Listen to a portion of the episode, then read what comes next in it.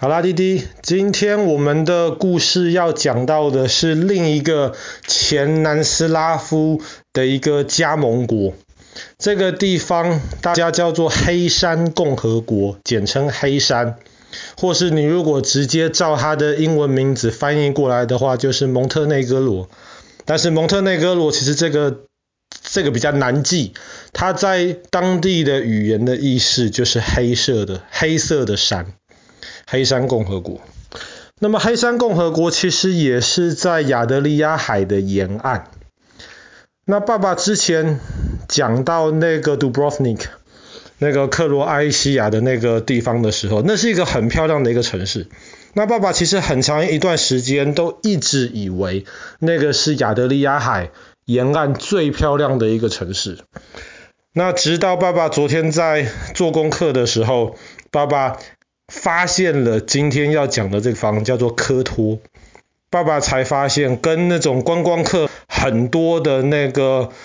呃杜布罗夫尼克比，科托这个地方似乎更值得一去，然后也有更多好看的地方。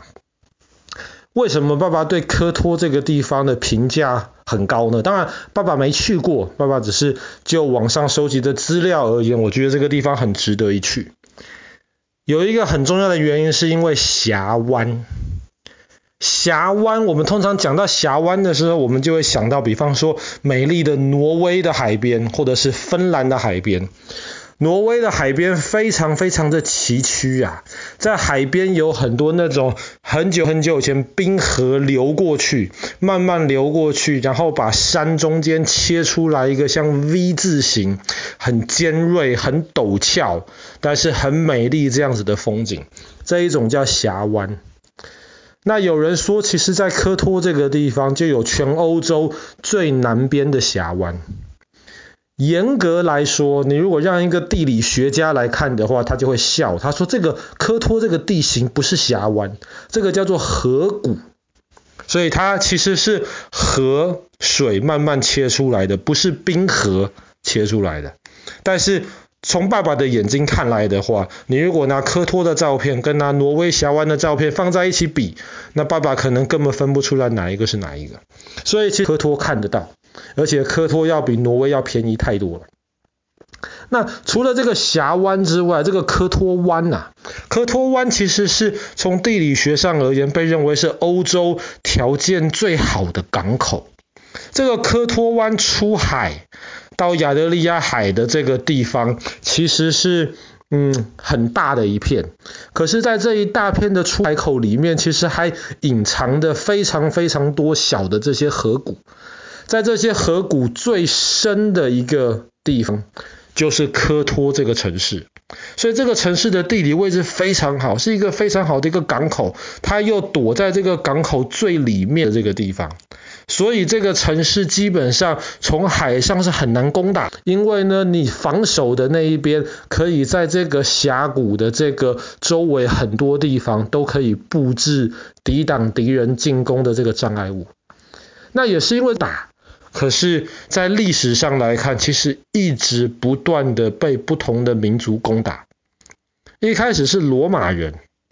然后后来来了拜占庭人，就是东罗马帝国的人，然后后来来了威尼斯人，后来来了鄂图曼帝国的人，那后来呢，又来了法国人，来了英国人，来了塞尔维亚人，来了意呃那个意大利人。克罗埃西亚人也跟科托大概有一段不太愉快的时光，所以非常非常多不同的人都希望能够占领这个地方，用这个地方来防守。所以，所以科托就有一个跟 Dubrovnik 一样非常有名的风景，就是城墙。爸爸前几天讲到这个杜布罗夫尼克的时候，讲到他的那个城墙非常完整的就把这个城市包起来。所以这个城市海上的部分由海军来防守，陆上的部分就由这个城墙来防守。哎，科托也有城墙，而且科多的这个城墙也非常非常的完整。当时它是威尼斯人在这个地方修建的，而且它的这个城墙比杜布罗夫尼克城墙还要长，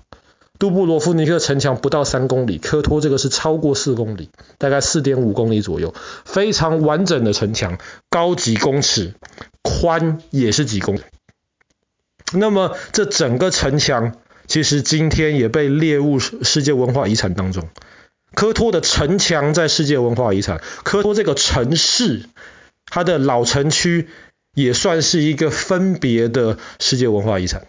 所以其实不是这种像罗马啊、伦敦这种超级大城市，可是既然有超过一个世界文化遗产，就知道这个地方其实很了不起。那为什么这个城墙会要盖得这么坚固呢？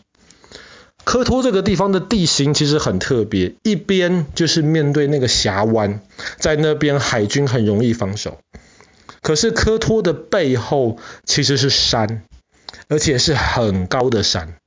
那么在山上，其实基本上敌人没有办法翻过这些山来进攻。当然，那是在在以前的时代了。在现代的话，你要用飞机用干嘛，其实都可以。但是在以前，翻过山是不可能的。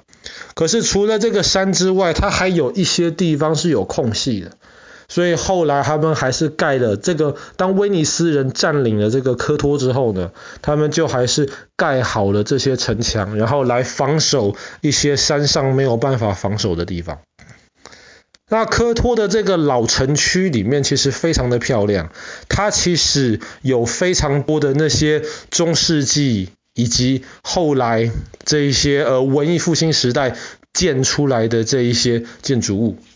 只是当然很可惜的是，这个老城区其实在历史上不断的会碰到一些地震，所以在每一次的地震结束之后，其实都会有一些这种指标性的建筑物需要重新修理。然后这个地方其实也常常面对到战争，所以也是每一次在战争完了之后，这个地方就要修理。但是即便如此，它修的还是古色古香，完完全全的保留了当时的这一些。嗯，就是曾经历史上面留下来的的这些味道，所以这个地方其实非常值得一游。那科托呢，还有一个其实非常值得去游览的一个原因，这个原因就是科托是一个很有名的一个猫都，有非常非常多的猫咪在科托。为什么有这么多猫咪？没有人知道。那么有人说，好像是因为现在不断的有很多的那些游轮，把游轮上的观光客带到科托这个地方去，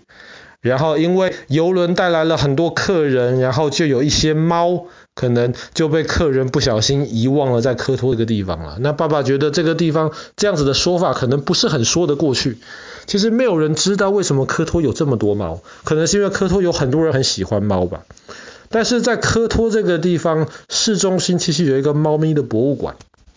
那是在全世界少见，专门就是给猫咪，然后里面展示了各种不同的这些猫咪的文化，或者是跟猫咪相关主题的一些东西。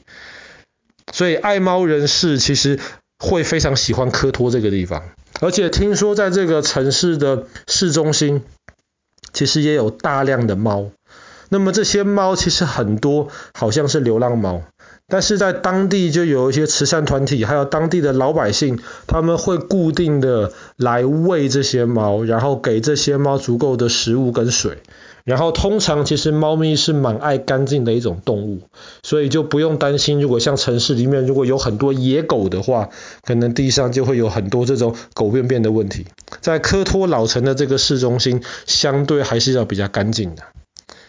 这就让爸爸想起在，呃台北外面其实有一个呃村庄吧，可以这么说，叫做猴洞。那么猴洞其实也是好像是有很多猫的地方。那爸爸记得爸爸去的时候，也是在那种火车站附近，其实可以看到非常多的猫咪走来走去。那如果想想看，在这种非常古老、非常典雅、中世纪的这样子的背景当中，那么有很多可爱的猫咪走来走去，有猫咪国博物馆可以参观，然后有很多猫咪会到你旁边来，希望你能够摸摸它，来跟你撒娇，能够换一点食物。那其实想必也会为这一趟的旅程带来许多的乐趣。好啦，那么爸爸今天的故事就讲到这边。在这个黑山共和国，现在其实越来越多人注意到的一个美丽的景点——科托。